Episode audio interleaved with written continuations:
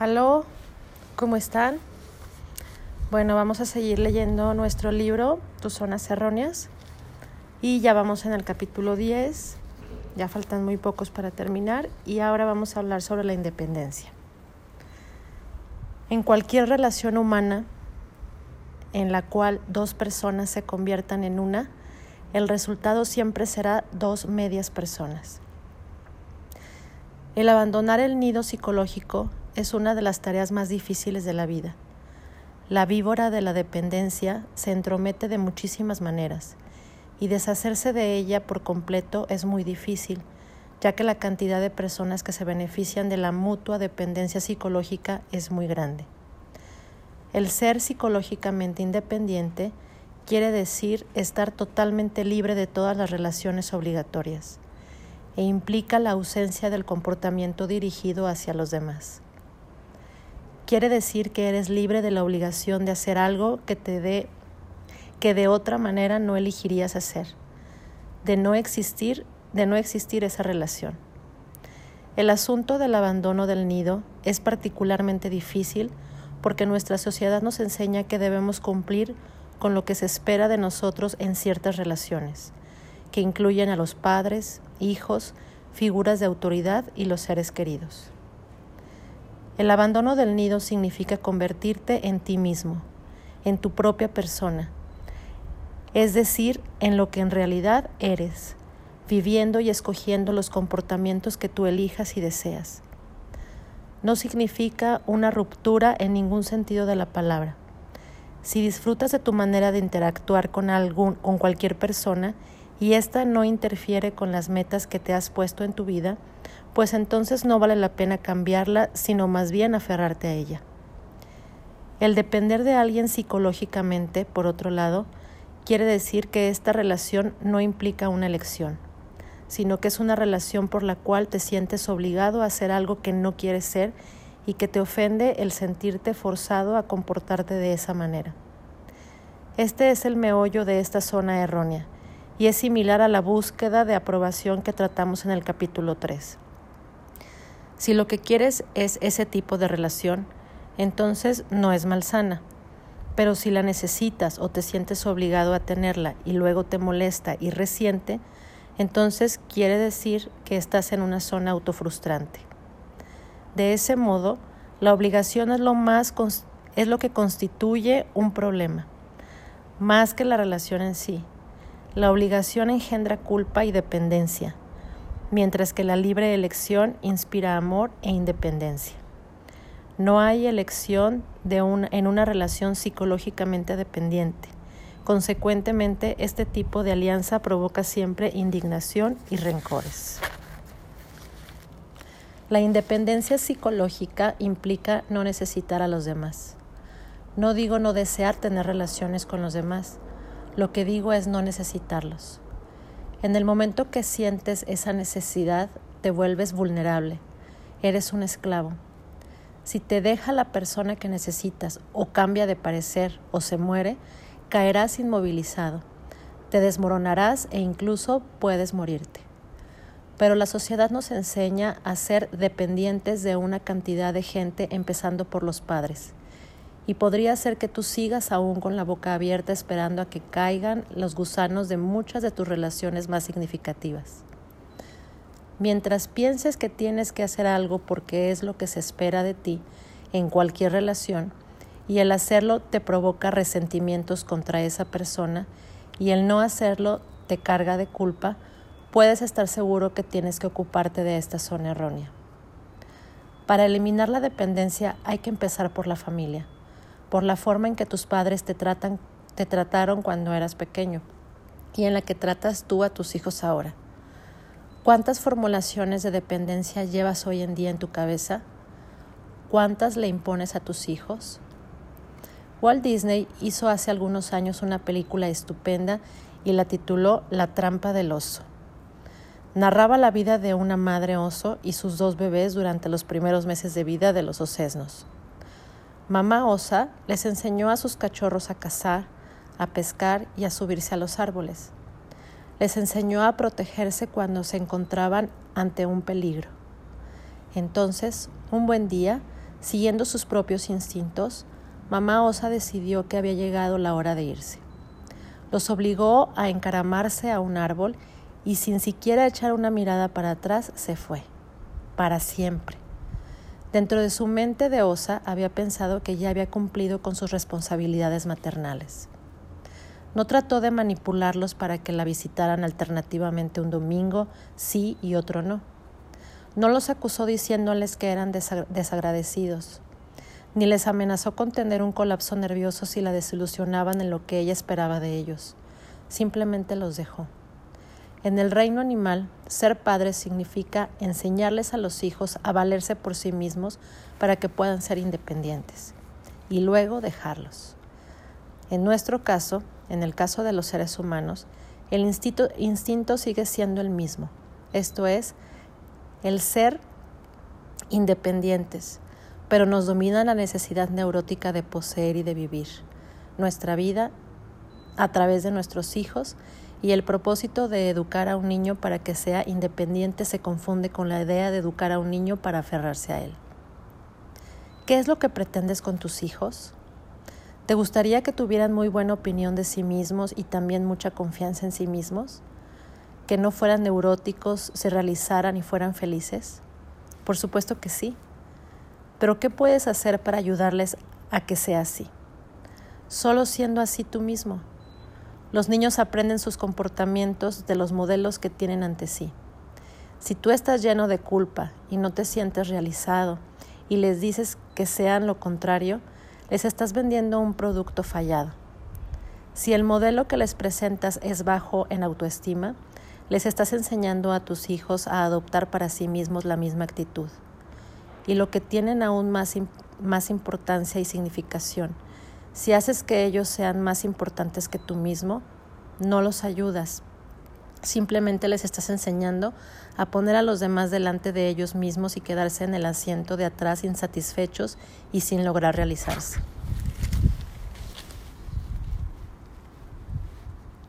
Ay, se me perdió, perdón perdón, ya. Qué ironía. No puedes darles confianza. No puedes darles confianza en sí mismos a tus hijos. Tienen que adquirirla viéndote a ti vivir de esa manera. Solo al tratarte a ti mismo como la persona más importante y no sacrificándote a ti mismo por tus hijos, les enseñarás a tener confianza y también a tener fe en sí mismos. Si tú eres de los que se sacrifican, les presentas un modelo de comportamiento sacrificado. ¿Y qué quiere decir un comportamiento sacrificado? Poner a los demás por delante de ti mismo, no quererte a ti mismo o no gustarte, buscar continuamente aprobación y otros comportamientos erróneos por el estilo. El hacer cosas para los demás es algo admirable a veces, pero si se hace a expensas de uno mismo, simplemente enseñarás a los demás a comportarse de una manera que solo puede engendrar resentimientos.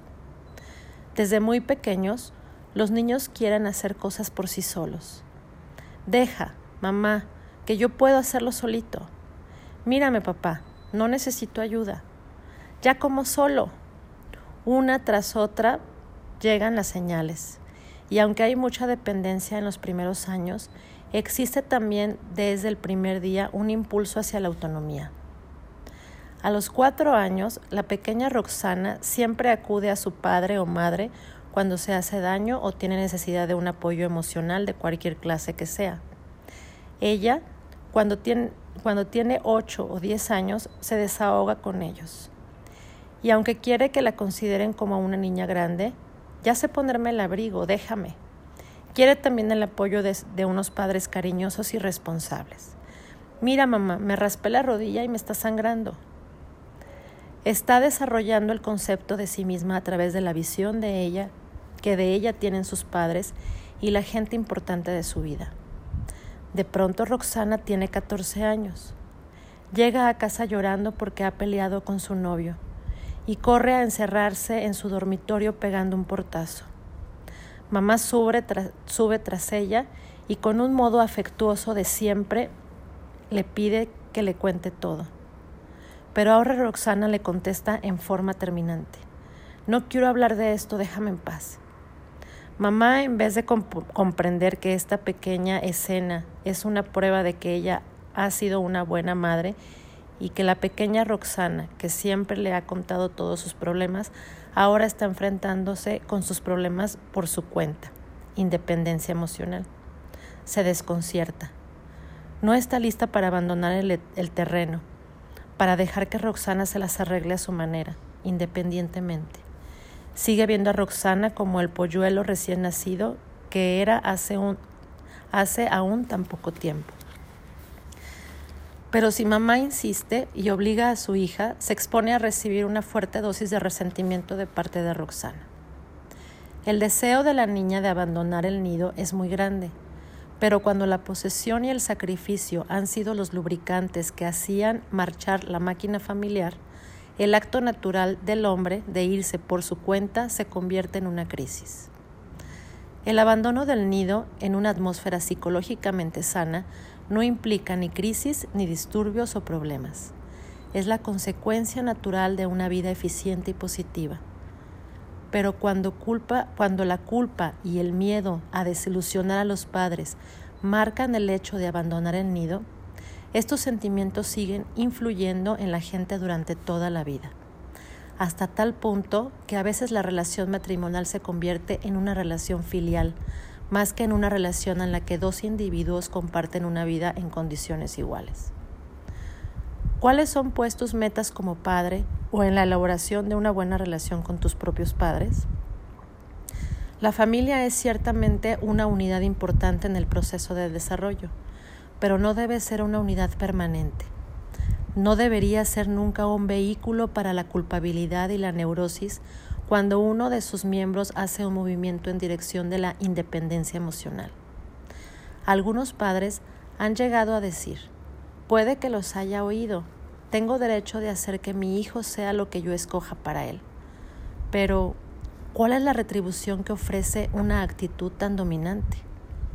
Odio, resentimiento, furia y culpa frustrante cuando el niño crece.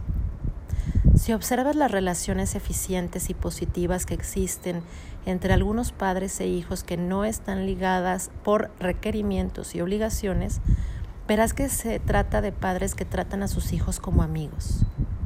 Si un niño desparrama la salsa sobre el mantel, no le larga la clásica. ¿Por qué no te fijas en lo que haces? Eres un torpe. En cambio, observarás que lo trata como, como lo haría con un amigo en el caso de que éste derramara algo. ¿Puedo ayudarte? Nada de ofenderlo porque te pertenece, más bien respetarlo porque su propia dignidad de niño es lo que vale. Descubrirás también que los padres eficientes estimulan más los instintos de independencia que de dependencia y no hacen escenas por la expresión de deseos tan normales como los de ser autónomos. En las familias dirigidas a la independencia, los impulsos dirigidos hacia la autonomía y el ser uno mismo son considerados normales y no un desafío a la autoridad de uno de sus miembros. No se hace hincapié en la necesidad de los demás ni del aferrarse a ellos. Igualmente, tampoco se exige la eterna lealtad del niño a su familia, simplemente por pertenecer a ella. De esta actitud resultan las familias que les gusta reunirse en vez de sentir la obligación de hacerlo. Existe también un respeto por la intimidad de los demás que una exigencia de compartirlo todo. En familias como esta, la esposa tiene una vida propia aparte de la esposa y madre. Es así un modelo positivo para sus hijos en vez de vivir su vida para ellos y a través de ellos. Los padres sienten que su propia vida es de una importancia capital porque sin ella no puede haber armonía familiar. Así, los padres se ausentan ocasionalmente sin sentirse obligados a estar siempre para sus hijos. La madre no es una esclava porque no quiere que sus propios hijos, especialmente las niñas, se conviertan en esclavos no siente que ella tiene que estar allí todo el tiempo para atender a todas las necesidades de sus niños. Ella piensa que pueden apreciar a sus hijos, que puede apreciar a sus hijos y viceversa, tanto o más cuando ella se está realizando y contribuyendo a la vida de su familia, de su comunidad y de su cultura en un pie de igualdad con el hombre de este mundo. En este tipo de familia no existen manipulaciones sutiles por medio de la culpa o amenazas para mantener a los hijos dependientes y bajo la responsabilidad de los padres. Cuando los hijos crecen, los padres no quieren que los visiten por obligación. Además, los padres están demasiado ocupados en sus propias cosas para pasarse la vida esperando que sus hijos o nietos aparezcan para darles una razón de vivir.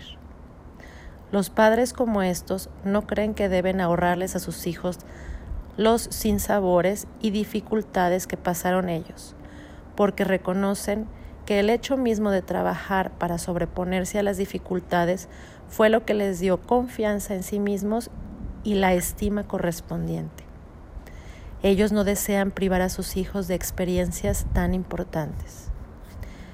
Estos padres se dan cuenta de que el deseo de sus hijos de luchar por sí mismos con la ayuda y no bajo el dominio de sus padres es algo sano que no hay que negarles. El Demián de Gis habla de la variedad de caminos hacia la independencia. Tarde o temprano, todos, cada uno de nosotros, tiene que dar el paso que los separará de su padre, de sus mentores. Tenemos que pasar todos por experiencias crueles, solitarias. Yo no había abandonado a mis padres y a su mundo, el mundo luminoso con una lucha violenta, sino que gradualmente, casi imperceptiblemente, me había alejado de ellos.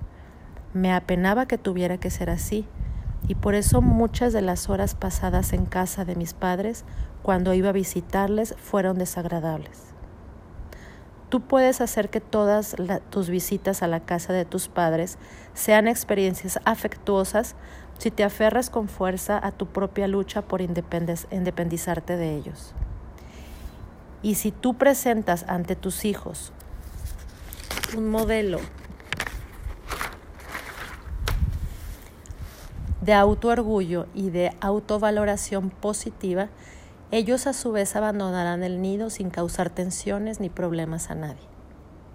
En la esposa de su hijo, Dorothy Canfield Fisher lo resume estupendamente. La madre no es una persona que sirve de apoyo, sino una persona que hace innecesario el apoyo. Que sea así. De ti depende el hacer que el abandono del nido sea un hecho natural y normal o un suceso cargado de traumas que marcarán al hijo y a la relación con él para siempre. Pero tú también fuiste niño un día, y si entonces aprendiste bien la rutina de la dependencia, quizás al casarte fuiste de los que sustituyeron una relación dependiente por otra. Puede que hayas solucionado el problema de tu dependencia con tus padres y quizá tienes, la tienes bien controlada, Tal vez reconozcas la necesidad de independencia de tus hijos y la estimules, pero también puede ser que aún tengas un problema de dependencia en tu vida. Si eres una de esas personas que dejó una relación dependiente con sus propios padres para entrar en otra cuando se casó, entonces es evidente que tienes una zona errónea que necesita cura. Luis Anspacher escribió sobre el matrimonio en América. El matrimonio es aquella relación entre un hombre y una mujer en la que la independencia es equivalente, la dependencia mutua y la obligación es recíproca. Ahí están las dos palabras feas, dependencia y obligación, que son las responsables del estado actual del matrimonio y de la tasa de divorcios en nuestro país. El hecho muy simple es que la mayor parte de la gente no le gusta el matrimonio y a pesar de que lo aguantan, sus víctimas psicológicas siguen proliferando. Una relación que se basa en el amor, como ya dijimos antes, es una relación en la que cada uno de sus miembros le permite al otro ser lo que él quiere, sin expectativas especiales y sin exigencias. Es una asociación simple entre dos personas que se quieren tanto que ninguno de los dos querría que el otro fuese algo que no haya escogido por sí mismo. Es una unión que se basa en la independencia, más que en la dependencia. Pero este tipo de relación es tan rara en nuestra cultura que casi es mitológica. Imagínate una unión con el ser que amas en la que cada uno de vosotros dos pueda hacer lo que quiera. Ahora piensa en lo que son realmente la mayoría de las relaciones que tú conoces. ¿Cómo se introduce solapadamente esa temible dependencia y lo fastidia todo? La trenza que se hila en la mayoría de los matrimonios es la del dominio y la sumisión. Y aunque los roles pueden variar con regularidad, diferentes para distintas situaciones conyugales, esa trenza estará siempre presente uno de los socios domina al otro como condición de la alianza. En caso típico de un matrimonio típico y sus crisis psicológicas, se desarrollará más o menos como los de la pareja de la historia que relatamos a continuación. Cuando se casaron el marido tenía 23 años y su esposa 20. Él tiene una educación algo superior a la de ella y se ha asegurado una posición en el campo del prestigio económico, mientras que la mujer trabaja como secretaria, dependienta o quizá en una profesión de las consideradas femeninas, tales como enfermera o maestra. El trabajo de la mujer es un relleno hasta que ella puede convertirse en esposa y madre. Al cabo de cuatro años de matrimonio, ya hay dos o tres hijos y la mujer sirve como esposa y madre en el hogar. Su rol consiste en cuidar y, ocuparse de la casa, de los niños y de su marido. Desde el punto de vista del trabajo, su posición es la de una empleada doméstica y psicológicamente está en una posición de sometimiento. Se le da mucha mayor importancia y significación al trabajo del hombre en gran parte porque Él es quien trae el dinero para mantener a la familia. Sus éxitos se convierten en éxitos de ella y las relaciones sociales de Él en las mismas amistades de ambos. Se le otorga una posición más importante dentro del hogar y a menudo la misión de la mujer es hacerle la vida lo más cómoda posible. La mujer se pasa la mayor parte del día interactuando con niños, o habla con las mujeres del vecindario que se encuentran atrapadas en la misma trampa psicológica. Cuando su marido pasa por una crisis en su trabajo, ésta se convierte en su propia crisis y por lo general, como cualquier observador objetivo puede ser. Existe en este tipo de relación un miembro que domina y otro que está sometido la mujer ha aceptado y quizás incluso buscado este tipo de relación porque no ha conocido otra cosa. Su matrimonio ha imitado el modelo de matrimonio de sus padres y de otros que vio durante su desarrollo. Y muy a menudo la dependencia para con su marido simplemente ha reemplazado la dependencia que tenía con sus padres. Paralelamente, el hombre ha buscado una mujer suave, tierna, y que pueda reforzar el hecho de que él es el que gana pan y el que lleva las de ganar en todas las interacciones. Así, ambos logran lo que estaban buscando, lo que habían visto toda su vida en el sentido de cómo debe funcionar una pareja. Al cabo de varios años de matrimonio, quizás entre los cuatro y siete años, empieza a surgir una crisis. El socio sometido, la mujer, empieza a sentirse atrapada, sin importancia e insatisfecha porque no contribuye de una manera significativa a la vida familiar. El hombre impulsa a su mujer a que sea más ella misma, que sea más afirmativa, a que se haga cargo de su propia vida y deje de sentir compasión por sí misma. Estos son los primeros mensajes que contradicen lo que él quería cuando se casó. Si quieres trabajar, ¿por qué no te buscas un empleo? ¿O por qué no sigues estudiando? Él la impulsa a que busque nuevas salidas, estímulos, que, dejen de ser que deje de ser infantil, En resumen, que sea algo muy distinto a lo que era cuando se casaron, cuando él quería una mujer sumisa y doméstica. Hasta ahora la mujer ha sentido siempre que ella era la culpable de cualquier problema o tristeza de su marido. ¿En qué me equivoqué? Si él se siente infeliz o frustrado, ella cree que es porque ella no vale o que ya no debe ser tan atractiva como antes. La mujer, el socio sometido, de esta unión, recurre a su propio estilo mental de sometimiento y evalúa todos los problemas masculinos como si estos tuvieran, estuvieran colocados en su propio ser. En esta etapa matrimonial, el hombre está generalmente muy ocupado con los ascensos en su trabajo, sus contactos sociales y sus objetivos profesionales. Está en un camino ascendente y no puede tolerar una mujer quejumbrosa. Debido a las múltiples oportunidades que le brinda su trabajo de alternar con gente diferente, algo que le está vedado a su sumisa compañera, él está cambiando. Se ha puesto aún más asertivo y agresivo, exigente e intolerante respecto a las debilidades de los demás, incluyendo las de su propia familia. Este es también el momento en que el marido suele buscar desahogos sexuales fuera del matrimonio tiene múltiples oportunidades de conocer gente y busca la compañía de mujeres más estimulantes y atractivas. A veces la mujer, el socio sometido, empieza también a experimentar por su lado. Puede que acepte un trabajo voluntario o se inscriba en algún curso, recurra a sesiones de terapia, tenga un amorío por su lado, y su marido apoya la mayoría de estas cosas. Quizá la mujer el socio sometido empiece a adquirir nuevas percepciones, nuevos puntos de vista respecto a su comportamiento. Ve su subordinación como una postura elegida por ella durante toda su vida, no, no solo durante su matrimonio.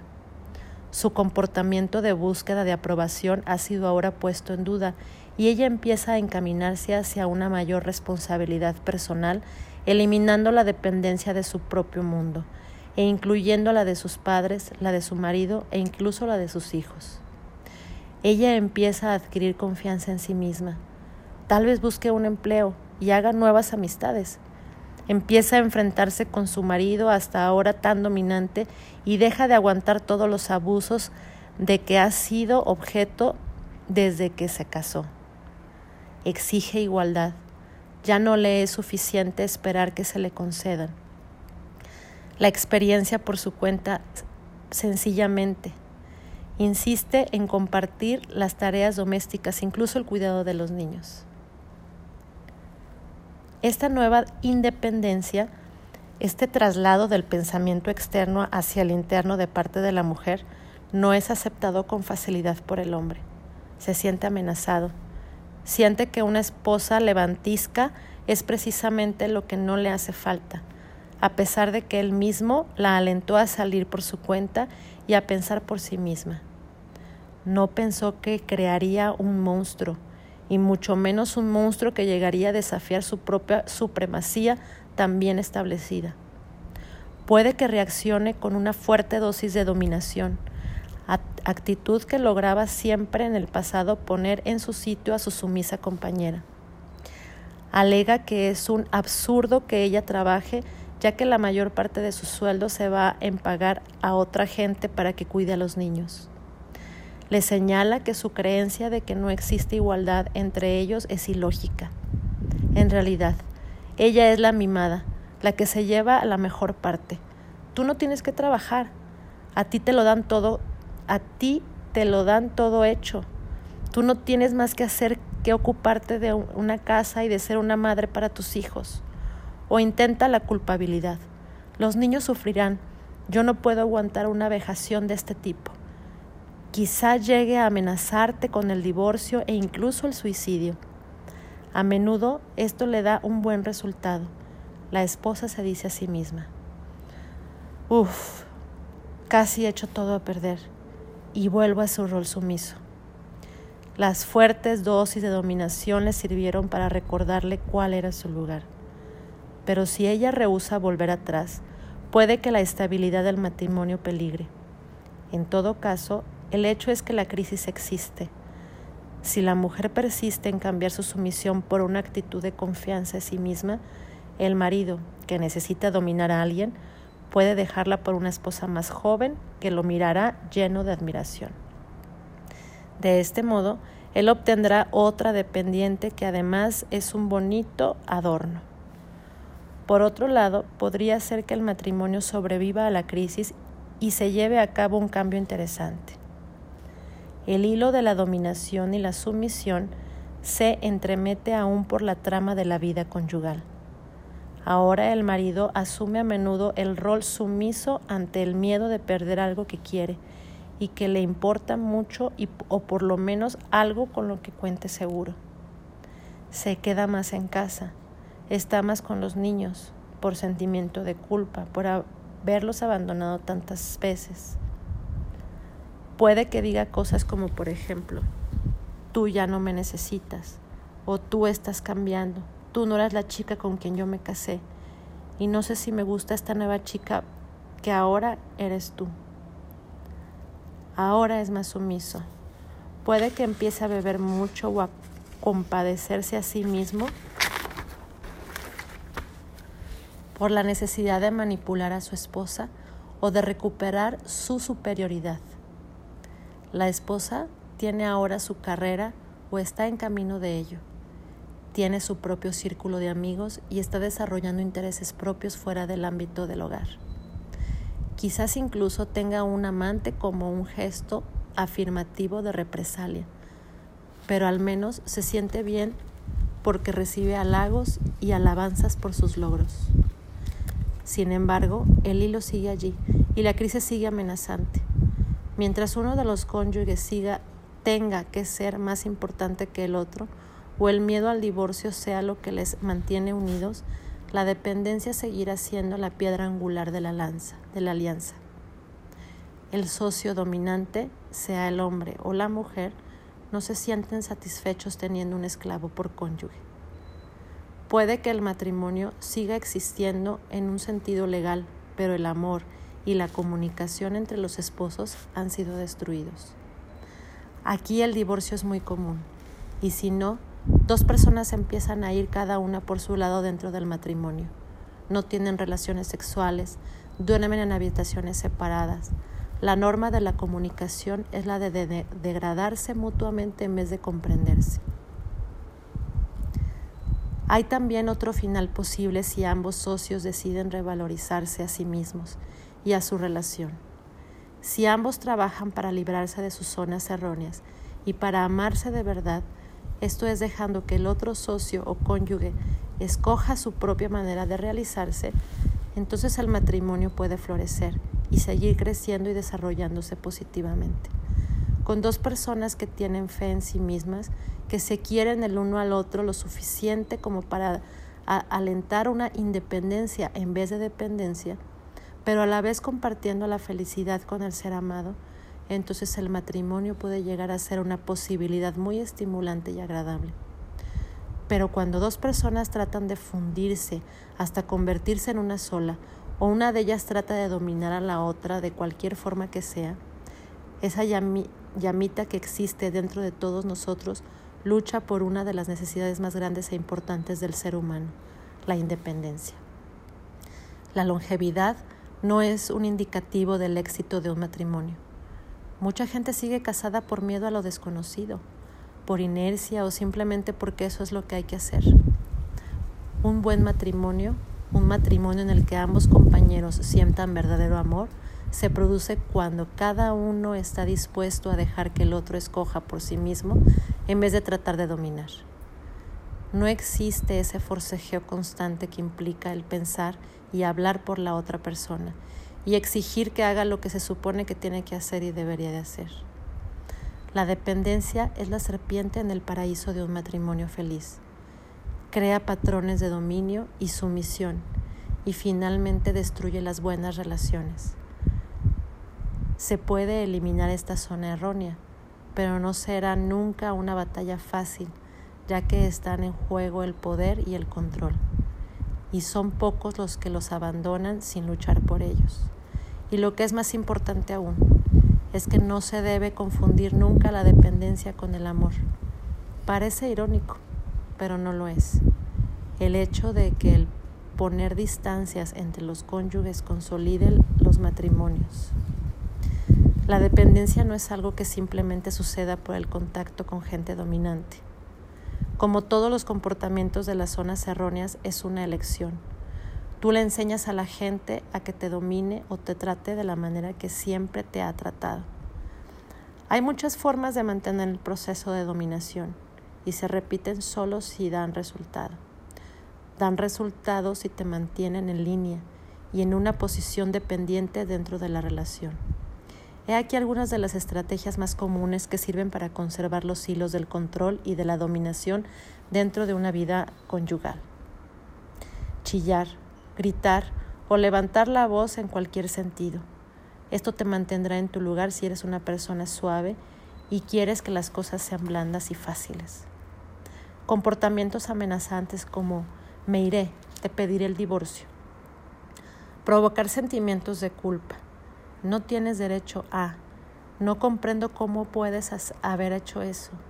Si eres proclive a la culpa, con este tipo de frases será fácil, serás fácilmente sometido. Hacer uso de la ira y de comportamientos explosivos como arrojar objetos, usar palabras fuertes, golpear cosas. El truco de la enfermedad física. Tener dolores de cabeza, un ataque al corazón, dolor de espalda o lo que sea cada vez que uno de los cónyuges no actúa de la manera que quiere el otro. Será fácil manipularte así si le has enseñado a tu compañero que te portarás bien cuando él se enferma. El tratamiento silencioso, el no hablar y encerrarse deliberadamente son dos de las estrategias más eficientes que puede usar uno de los socios para manipular la conducta del otro. La rutina de las lágrimas. Lloras para conseguir que la otra persona se sienta culpable. La escena del abandono. El levantarse a partir el levantarse y partir es una buena manera de manipular al compañero para que asuma y, y abandone cierto tipo de comportamiento. El recurso de tú no me quieres o tú no me comprendes para conseguir que se haga tu voluntad y mantener la dependencia dentro de la relación. La tetra del suicidio. Si tú no haces lo que yo quiero, me mato. O si me dejas, yo terminaré con todo. Todas las estrategias mencionadas más arriba son los métodos que sirven para mantener a la otra persona dentro del rol deseado en el matrimonio. Si uno de los cónyuges rehúsa dejarse manipular por ellas, el otro dejará de usarlas. Solo cuando uno de los dos reacciona de acuerdo a este tipo de el otro se acostumbra a usarlas. Si respondes con las actitudes sumisas esperadas, le enseñas al otro lo que tolerarás. Si te maltratan es porque has estado emitiendo señales de por favor maltrátame. Tú puedes aprender a enseñarle a los otros a tratarte de la manera que te gusta que te trate, como hubieras querido que te hubieran tratado hasta ahora pero puedes lograr el cambio ya sea en el trabajo, en la familia, en un restaurante, en el autobús, en cualquier lugar en que se traten con desconsideración, que te traten con desconsideración. En vez de decir, ¿por qué no me tratas mejor? Empieza a decir, ¿qué es lo que estoy haciendo para que los demás me traten de esta manera? Pon el enfoque en ti mismo y empieza a cambiar estas reacciones. Algunos de los comportamientos de dependencia más comunes son los siguientes. Sentirse incapaz de abandonar el nido o abandonarlo con sentimientos de culpabilidad por los dos lados. Sentirse obligado a visitar a alguien. Pedir permiso al cónyuge para cualquier cosa indiscreciones que son como invasiones a la intimidad de los demás, como por ejemplo revisar los cajones de los niños o sus cartas o cuadernos secretos. Frases como yo no podría decirle lo que siento a él, no le gustaría. Quedarse inmovilizado o tener una depresión después de la muerte de un ser amado. Sentirte atado a algún trabajo especial y no atreverte a trabajar por tu cuenta tener ideas preconcebidas respecto de lo que debe ser el comportamiento de un padre, esposo o hijo. Sentirse incómodo por la conducta de un cónyuge, un padre o un hijo, como si lo que ellos son fuese parte de lo que tú eres. Pasarte la vida entrenándote, es decir, preparándote para algún trabajo o un puesto, sin dejar jamás la fase de entrenamiento por una confianza en ti mismo. Molestarse, sentirse dolido por lo que los otros digan, piensan o hagan. Poderte sentir feliz o realizado solo si tu compañero se siente de la misma manera. Dejar que los demás te den órdenes. Dejar que otros tomen decisiones por ti o pedir siempre consejo antes de ir a tomar una decisión. Estás en deuda conmigo. Mira lo que hice yo por ti. Las obligaciones que van por la dependencia no hacer algo delante de los padres o de la persona dominante porque no estarían de acuerdo o porque no les gustaría. No fumar o beber o decir malas palabras o comer un helado de chocolate o lo que sea por cumplir con tu rol de sometimiento y sumisión. Abandonarte completamente, sin importarte tu vida, cuando algún ser amado muere o se enferma gravemente. Tener cuidado con el lenguaje que se usa ante una persona dominante para no molestarla. Mentir constantemente respecto a tu propio comportamiento y tener que tergiversar la verdad para no perturbarlos a a ellos. Los motivos para aferrarse a este comportamiento frustrante y entorpecedor no son demasiado complicados. Quizás sepas cuáles son las retribuciones de la dependencia, pero ¿sabes lo destructivas que son? La dependencia puede parecer algo muy inocuo e inocente, pero en realidad es, es el principal enemigo de la felicidad, de la plenitud y de la posibilidad de realizarse. Siempre será más sencillo que correr todos los riesgos que implica el ser tu propia persona. La dependencia es desagradable porque te convierte en algo menos que una persona completa que funciona independientemente. Pero es más fácil, de eso puedes estar seguro.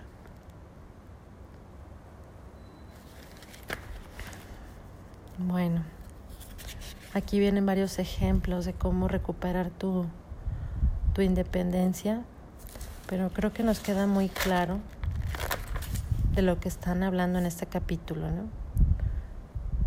A veces nos sentimos más seguros dependiendo de otras personas y elegimos o preferimos esa seguridad que nuestra realización y nuestra felicidad, porque pensamos que al sentirnos queridos o al sentirnos aceptados, pues estamos bien. Pero si hacemos una introspección, yo estoy segura que muchas de las personas estamos medianamente bien. Yo me considero una persona dependiente emocionalmente, pero no al 100%. He estado trabajando en eso, me falta todavía mucho. Las personas que me conocen saben que me falta todavía mucho, pero ahí voy. Y, me, y cuando me equivoco, lo acepto y me regreso y otra vez y otra vez y sigo trabajando en mí misma. Es difícil, es difícil porque da mucho miedo equivocarte o sentir, sentirte sola o sentir rechazada cuando pues no haces lo que los demás quieren. Pero al final creo que sí vale la pena. Entonces, voy a leer esto último para terminar el tema. La clave de una vida eficiente reside en la independencia. Igualmente, la clave de un buen matrimonio reside en el mínimo de fusión y el máximo de autonomía y de autodependencia. Y aunque sientas verdadero temor a romper tus relaciones dependientes, seguro que si les preguntas lo que piensan a las mismas personas con las que mantienes estas relaciones de dependencia emocional, descubrirás con gran sorpresa que ellos admiran más a quienes piensan y actúan por sí mismos. Otra ironía, quienes más te respetarán por ser independiente serán los mismos que con más fuerza trataron de mantenerte subordinado. El nido es un lugar maravilloso para que desarrolle, se desarrolle un niño, pero abandonar el nido es aún más maravilloso y puedes sentirlo así tanto el que se va como el que se queda observando el despeje. Los dejo que reflexionen. Muchas gracias por escucharme y mañana hablaremos sobre la ira. Así es que prepárense que aquí viene un buen tema para mañana. Gracias por escucharme y que tengan una bonita noche.